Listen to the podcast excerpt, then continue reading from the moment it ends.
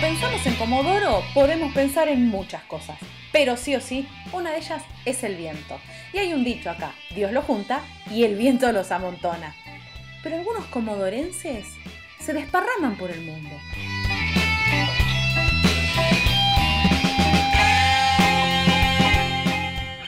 Yo soy Rocío Barquín y en este podcast de ADN Sur vamos a charlar con comodorenses por el mundo. Marcos, contame, ¿hace cuánto tiempo que estás viviendo en Panamá?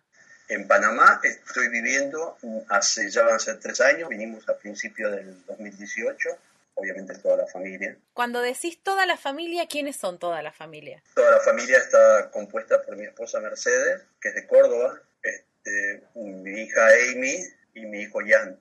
Ellos eh, ahora tienen 13 y 17 años y mi hija mayor de mi primer matrimonio quedó en, Argentina, en Buenos Aires, eh, Ailén, con sus dos eh, hijitas, mis dos nietitas.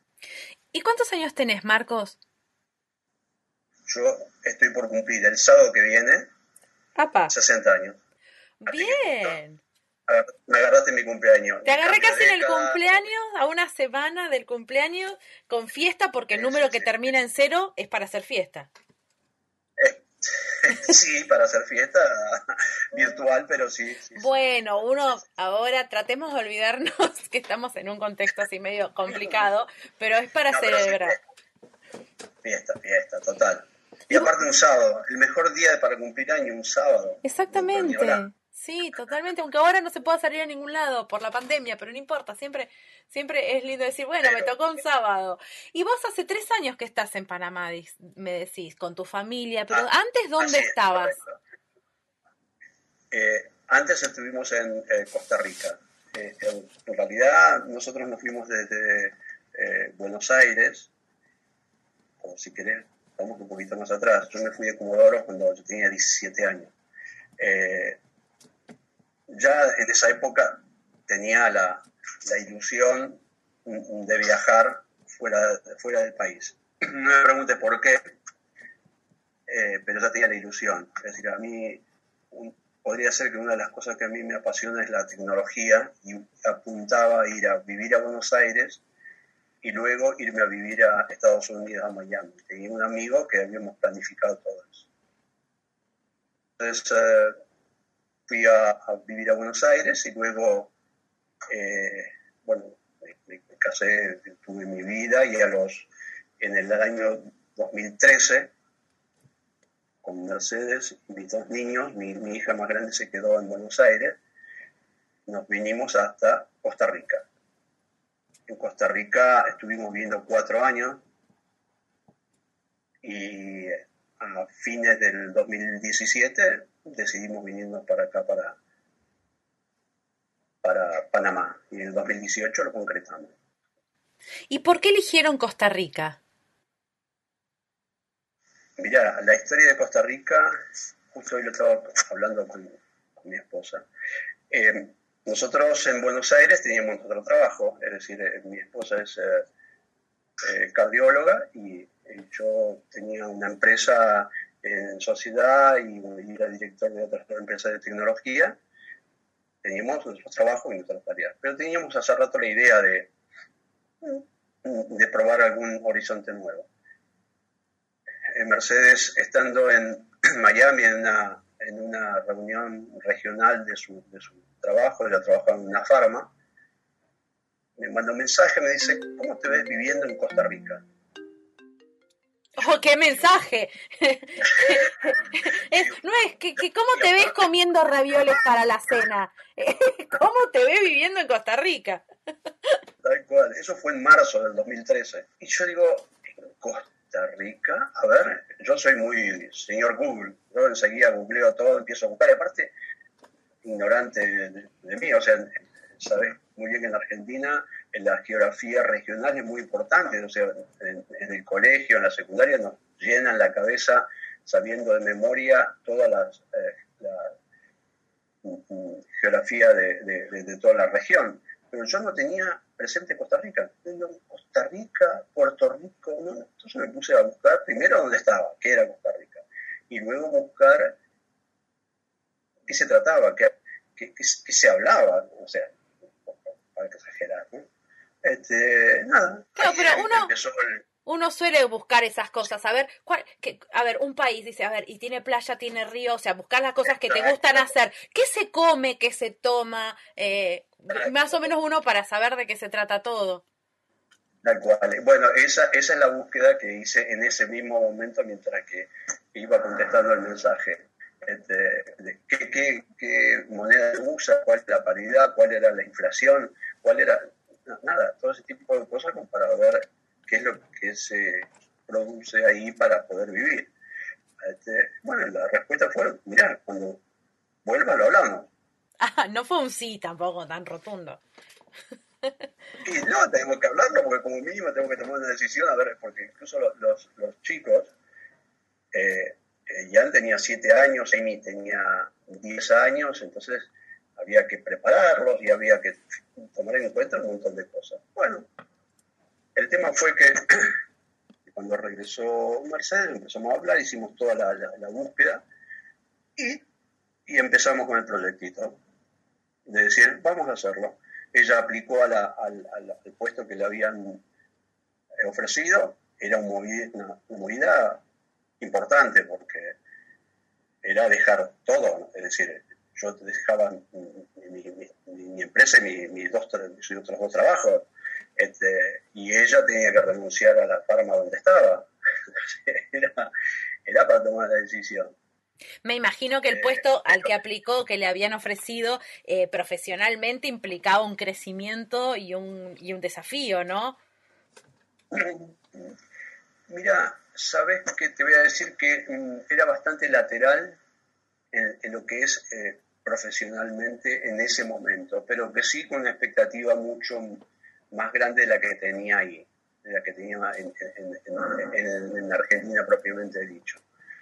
Entonces, por esa razón, eh, hicimos, digamos, eh, la, ecuación de que aunque fuera lateral, o incluso un poco más abajo, los beneficios eran, o sea, sí íbamos a notar más y lo íbamos a disfrutar más. Claro. Este, no estábamos, no teníamos un futuro lindo viendo en, eh, Buenos Aires con, mi empresa misma, había unas cosas de, la situación eh, eh, en, ese momento, actual. Este, así que todo eso fue puesto en la balanza y a partir de ese momento empezamos gestión más importante. ¿Cuál es la gestión más importante? No es la del trabajo, la de los amigos, no, con nuestros tres hijos, mi, hija mayor y, mis, mis, dos hijos, a ver cómo hacíamos para subirlos al barco. En el caso de Ailén, ella estaba muy decidida en que no quería salir de, Argentina, este, ahí no había cómo negociar. Este, pero con mis otros dos niños empezamos a hacer una especie de, mm, así de, propuestas donde le decíamos, este, como que hablábamos entre Mercedes y yo, decíamos, eh, este, ¿sabéis que estuve mirando fotos de un lugar que está tan lindo.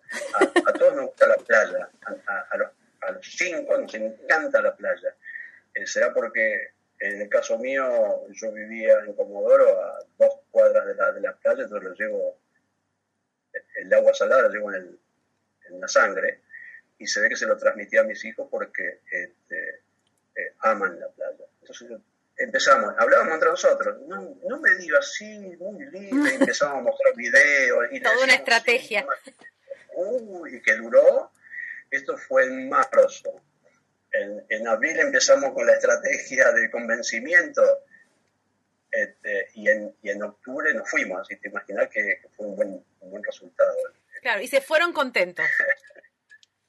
Muy contentos, sí, sí, sí, sí, sí contentos de, porque en realidad es un proyecto nuevo, un proyecto eh, interesante y nada, sí, sí, con, toda la familia eh, este, convencida, es decir, tanto mi hija como los que se quedaban, con los hijos, con los chicos que venían conmigo, estaban totalmente convencidos de, lo que estábamos haciendo.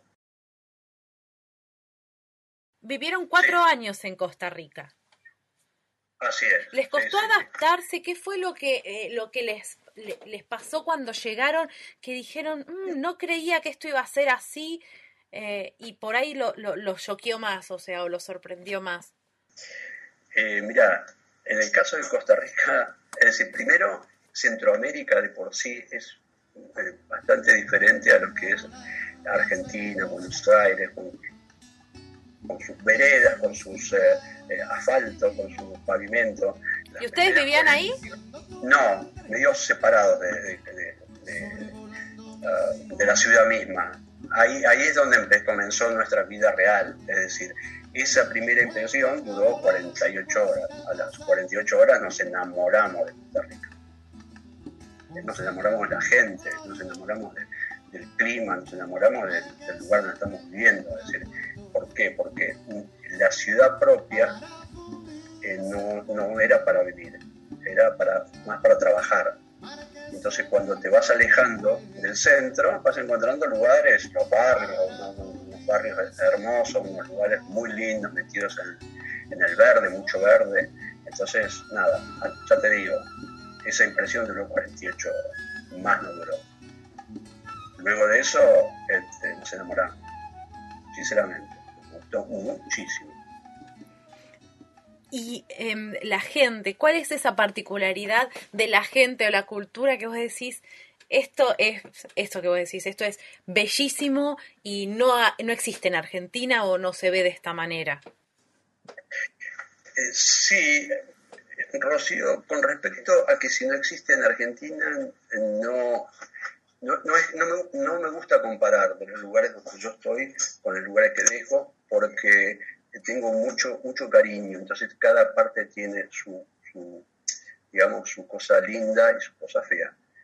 Es decir, eh, el interior de, Argentina, vos tú vas al interior de Argentina y vas a encontrar es esto mismo que te voy a decir de, eh, Costa Rica, es decir, eh, es decir eh, es un, pueblo muy amable, donde te trata con mucho cariño, te trata, constantemente te trata con mucho respeto. Es decir, en ningún momento hay nadie levanta la voz, por ejemplo. Nadie, nadie toma una palabra como una como, como un que si no está dirigida de esa manera hay mucha claridad en lo que uno expresa y recibe.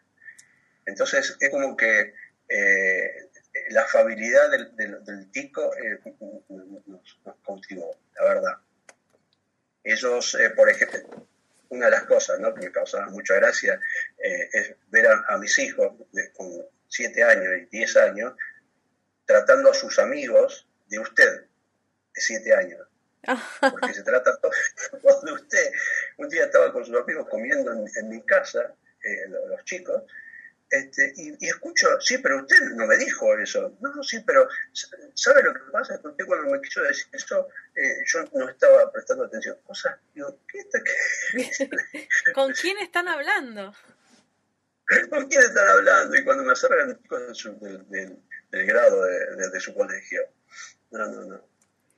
Y, todos se tratan de usted entonces, están ya desde chicos, no, no hay otro, otra forma de, de, contacto. No que por eso, perdón, no que por eso sea menos, digamos, con menor confianza o menos afectivo, sino la, en la forma del trato verbal, ¿no? Eh, sí, eh, no existe el, el vos, existe el tú, eh, es muy, pero es, mucho el, tratarse de usted, incluso entre chicos. Eh, lo que a mí me, me costó muchísimo, y a toda la familia costó muchísimo, es el, nosotros los argentinos, que somos muy abraceros, toqueteros, que nos damos las manos, bueno, ahí no. Ahí, ahí eh, el, abrazo, no, no, fue, un, fue una especie de, ¿cómo se dice esto? de, de el shock cultural. Ah, abstinencia de abrazo. Porque, claro, porque vos cuando te, contactas con alguien y, lo saludas, lo abrazás, o le das un beso, o, a, una, misma, a una, mujer, darle un beso era una falta de, respeto. eh, no era tan así, pero todos te dan la mano. Claro, era un atrevimiento fuera de los límites. No no, no, no, lo que sufrimos el primer tiempo y cuando nos encontramos con un argentino, ¿qué, hacíamos? A los abrazos. Sí, sí, sí, sí. Pero eh, incluso ya, bueno, ya ahora, porque aquí en Panamá también es lo mismo, pero este, ya ahora es como que ya estoy acostumbrado a dar la mano a quien sea, hasta los niños, a mí mismo le doy la mano, le doy un beso. Claro, qué, qué, qué, diferente eso, ¿no? ¿Y por qué decidieron irse a Panamá? En Panamá es más o menos la situación se dio igual. Es decir, una, eh, en este caso también fue una propuesta para, para mi esposa. Yo con, con, con, mi trabajo de tecnología mm, podía trabajar desde cualquier lado. Son propuestas que hago hacia, los, hacia los gobiernos con temas de seguridad y un tipo de seguridad electrónica y unas, cosas. Entonces a mi esposa le hicieron también una propuesta para, para otra, otra compañía de, de, la industria de la farmacéutica. Eh, le, ofrecieron también una dirección regional, este, un puesto más importante y también tomamos la decisión siempre en familia, hicimos todo el, el mismo trabajo con los chicos, que ya ahora no nos creen más, pero bueno, ya son grandes. Claro, ahora ya son grandes, se dan cuenta. Calculo que, que se deben... Sí, sí, ellos, ellos para nosotros, entre nosotros, decimos, no sabés qué lindo que está Polonia. Claro, y ahora te dicen, bueno, ¿cuándo nos mudamos? Sí, sí, sí, ya, no, ya nos conoce, ya no, esa, esa técnica ya no la podemos usar más. Este, pero muy, muy felices y los chicos muy, eh, también muy valientes y acompañando sin hacer ningún tipo de, digamos, de, escándalo ni de inconveniente para nada. muy contento. ¿Y qué es lo que más te gusta de, de la forma de vida ahí en, en, en Panamá? En, Panamá particularmente, eh, así como, como en Costa Rica, es, eh, en lo que es Centroamérica, eh, me gusta mucho el clima. Yo amo el calor y amo, no me gusta el invierno. Entonces, esto de acá me encanta. Así sea un poco de calor. Pero el calor extremo también es un poco agobiante, ¿no? Porque una cosa es estar de vacaciones cuando hace calor y otra cosa es tener que trabajar con 35 grados. Sí, sí, sí. Por eso eh, una de las cosas que dicen es que Panamá es el país más frío de, Centroamérica. Porque eh, vayas donde vayas, siempre vas a encontrar aire acondicionado prendido. Ah. Es decir, claro. entonces siempre vas a estar con frío, siempre vas a estar con frío. De hecho, eh, yo al, principio cuando llegué acá, no sé, me duchaba con agua este, fría porque tenía calor pero ha, pasado el tiempo y ya ahora ya no, ya no, no puedo bañarme con agua fría, me tengo que bañar con agua caliente, porque estás frío, en el, en el carro vas con, con, el aire acondicionado prendido, entras a un shopping, estás con el aire acondicionado prendido, a una oficina, aire acondicionado prendido, entonces siempre tenés frío. y no en los lugares cerrados, no te voy a preguntar la temperatura dentro de un lugar con aire acondicionado, pero ¿cuál es la temperatura promedio de Panamá? Y eh, vamos a ponerle un 28. ¡Apa! Un 28, sí, sí, sí, sí.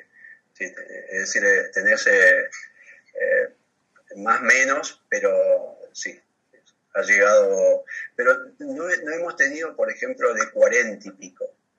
No, no, esos picos así tan, tan abruptos como hemos vivido en Buenos Aires, que en Buenos Aires hemos llegado a tener un, un verano 50 grados, no, no, no. Es más, se los comento al panameño, le digo, sí, no, en Buenos Aires a veces tenemos, hemos tenido 48 grados.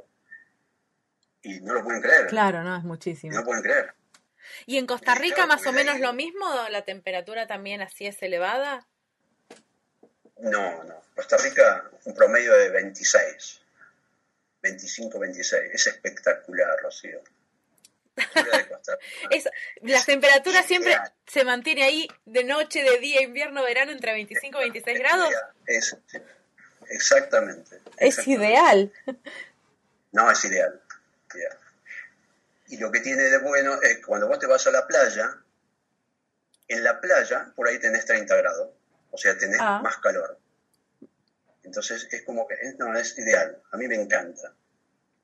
Yo a, a- a mis amigos siempre digo, vengan, aprovechen que estamos nosotros acá, vengan, porque quiero porque teníamos unos circuitos eh, preparados, circuitos eh, turísticos preparados, para cuando vinieran a visitarnos, los llevamos. ¿Cuántos días venís? Y no, voy a ir tres días. Bueno, podemos ir hasta el volcán, podemos ir a una playa y listo, hasta el mar no podemos. ¿Cuántos días venís vos? No, 15. Ah, bueno, mira, podemos hacer este circuito, Punta Ballena. Estabas hecho todo hay- un guía turístico. Sí, sí, sí, sí, sí, porque hay mucho para ver, hay mucho para ver. ¿Y qué es lo que más extraña?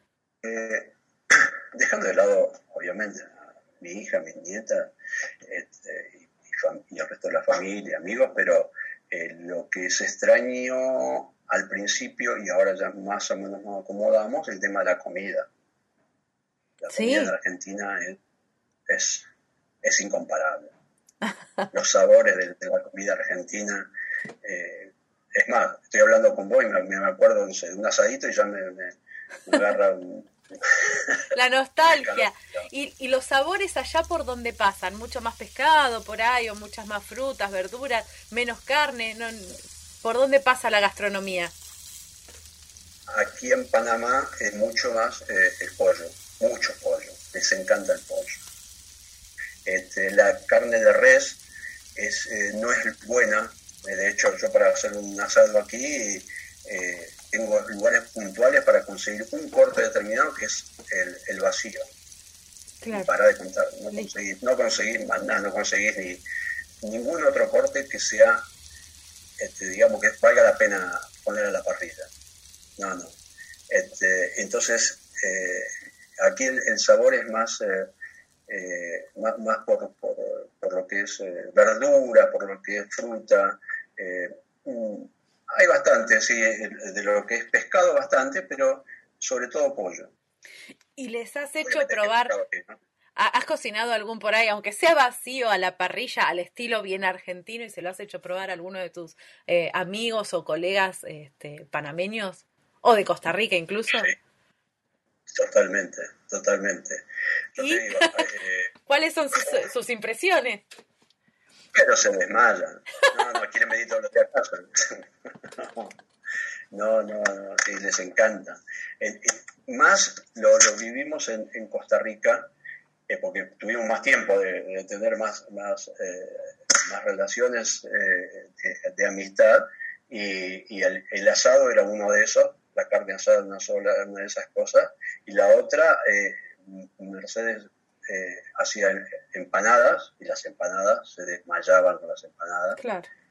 este, o alfajorcitos de, de maicena con dulce de leche. Claro, porque aparte Mercedes es cordobesa. Claro, sí, sí, sí. Pero no lo conocen acá y cuando lo prueban, pero se enloquecen, se enloquecen. Es decir, este, Qué rico.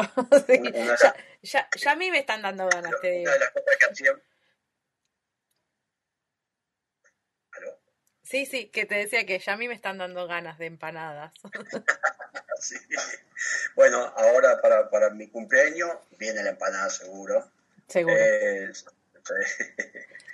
¿Sabías que en, en Costa Rica, cuando en el- se hacía en el colegio una feria internacional, y dentro del colegio cada, cada digamos, país estaba representado por, eh, por padres de distintos padres, por, por la familia, en realidad, del chico que estuviera en el, en el colegio. Claro. Entonces se hacían stand, un stand, por ejemplo, de Estados Unidos, Alemania, todos los que estuvieran eh, chicos ahí de distintas nacionalidades.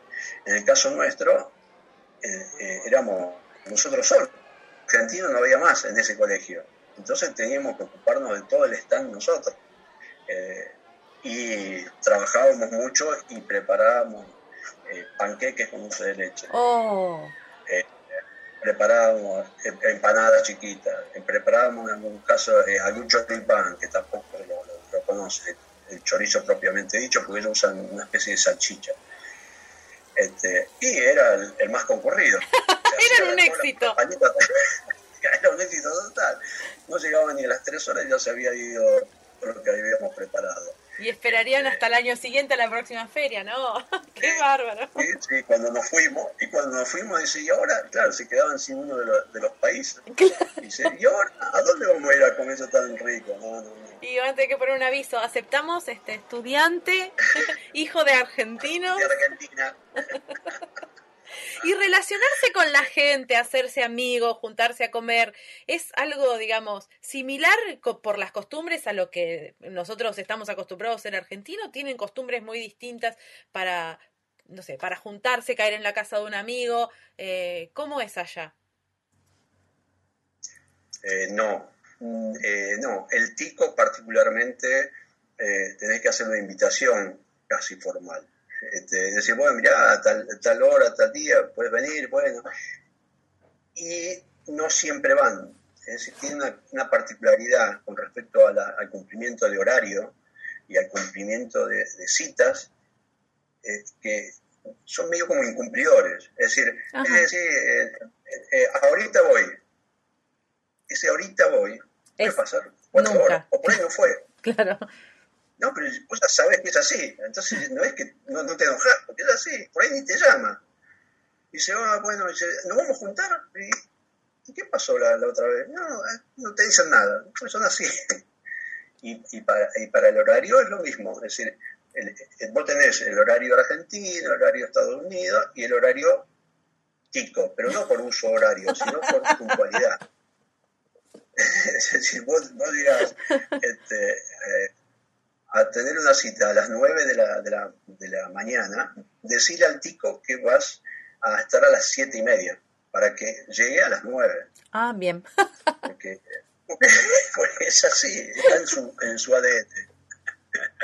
O sea, debe ser bastante complicado coordinar cualquier cosa, o sea, coordinar una salida familiar, coordinar una salida con amigos, un asado, una invitación. No sabes a qué hora van a ir, no sabes si van a ir. Eh, sí, sí, nosotros pasa que nos, eh, nos relacionamos con eh, muy puntualmente con, con, Tico. Tenemos familia, ticas que son nuestra familia. Es decir, viste el tema de la familia elegida, son nuestra familia.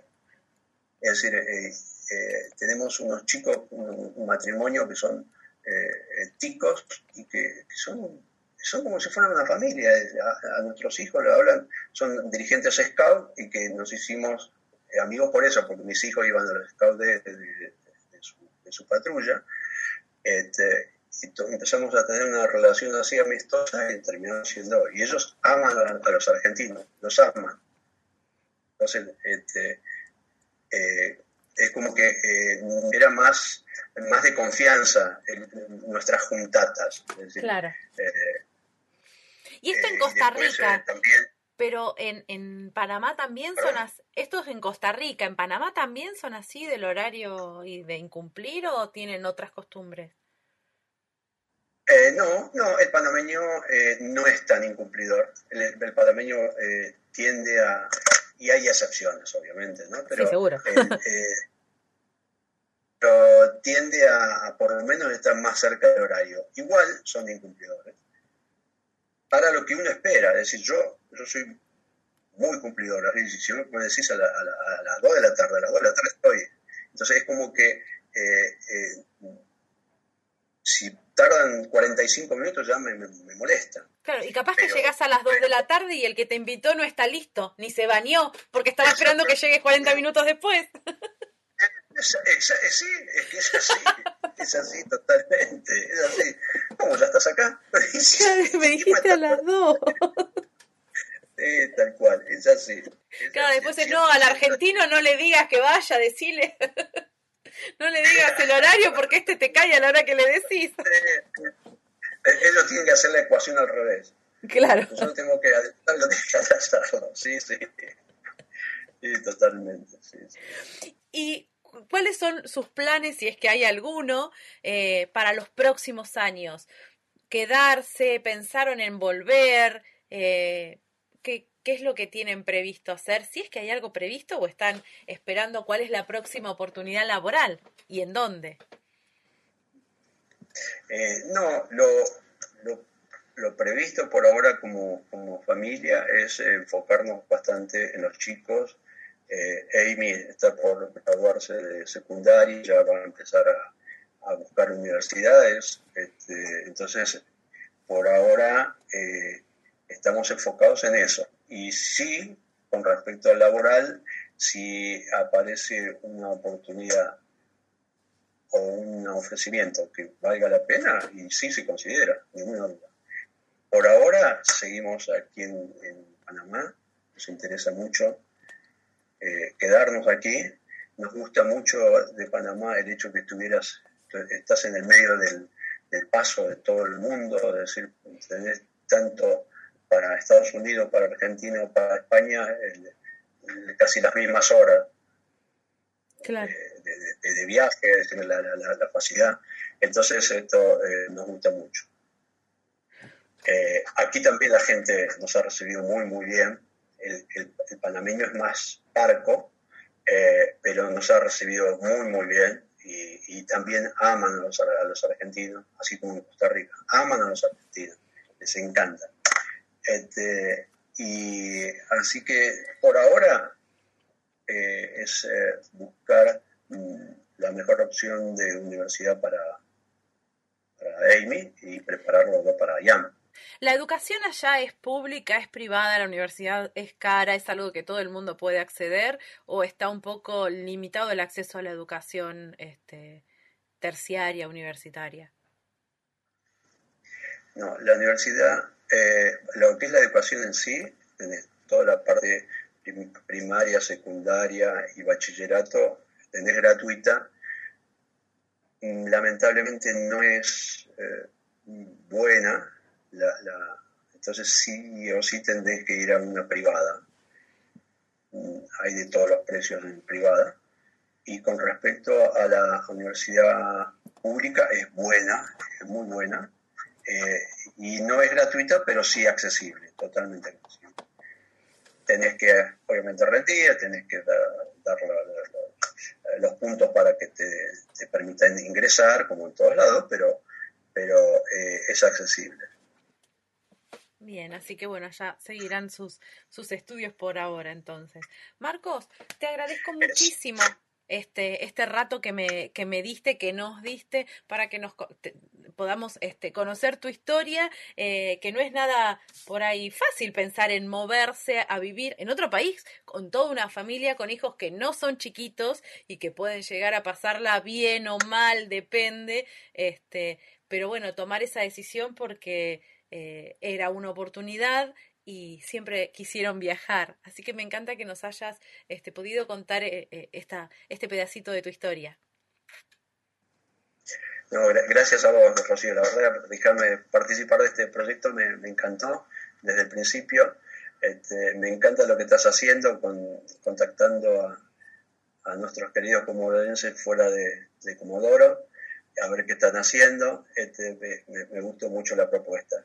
Y con respecto a si fue fácil o no, sí, cuando uno toma la determinación, que me olvidé de comentarte, el día que, que fuimos Mercedes y yo a renunciar a, nuestro, nuestros trabajos, no me voy a olvidar más. Es decir, nos miramos y dijimos, estamos fuera del sistema. Ya. Renunciamos a todo, no tenemos trabajo, no tenemos nada. No hay vuelta Espero atrás. Que esto salga bien. no. No hay vuelta atrás. Muchísimas gracias, Marcos. gracias a vos, Rocío, y un fuerte abrazo y un beso grande a mi comodoro querido. Comodorenses por el Mundo, un podcast de ADN Sur.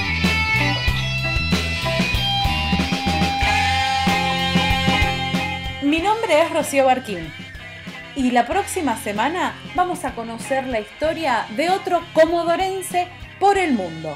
Seguime en los podcasts de ADN Sur.